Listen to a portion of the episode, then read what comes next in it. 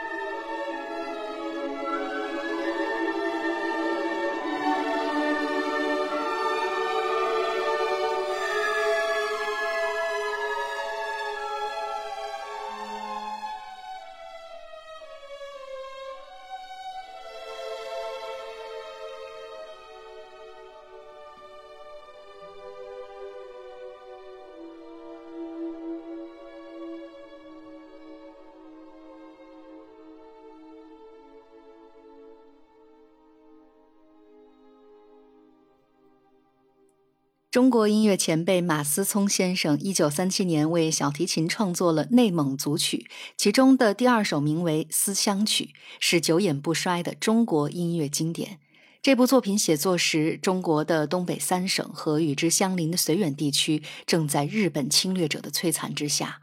马思聪虽然出生在广东，却也深感祖国遭受侵略、无数同胞流离失所的苦痛。绥远地区的民歌《城墙上的跑马》成为了他创作思乡曲的灵感。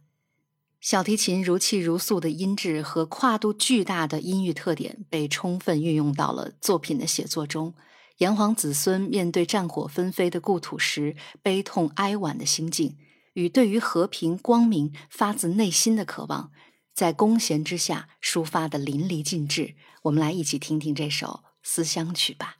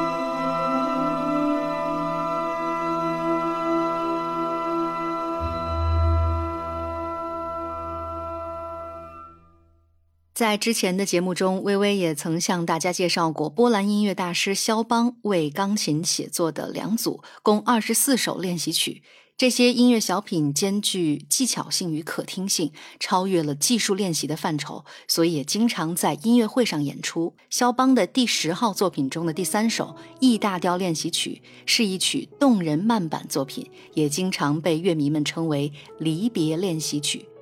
值得一提的是，与同一时代的舒曼、李斯特等作曲家不同，肖邦并不是一个热衷于标题音乐创作的人。他的绝大部分作品呢，都是没有标题的。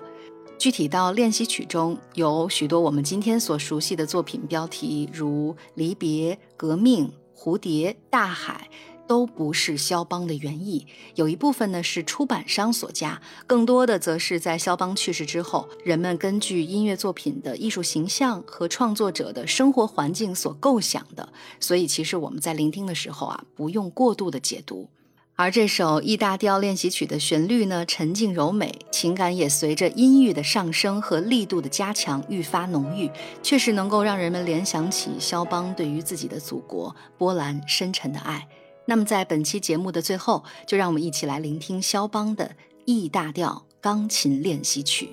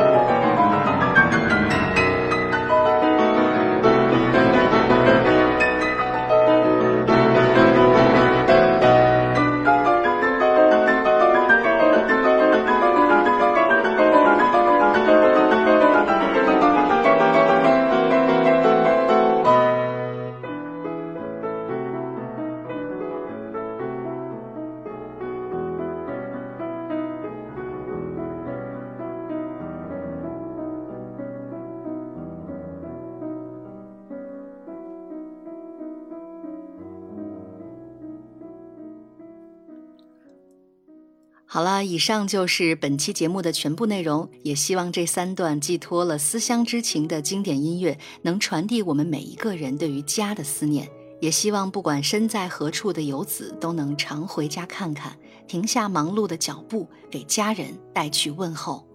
感谢大家收听《聆听古典》栏目，我是微微，我们下期节目再见。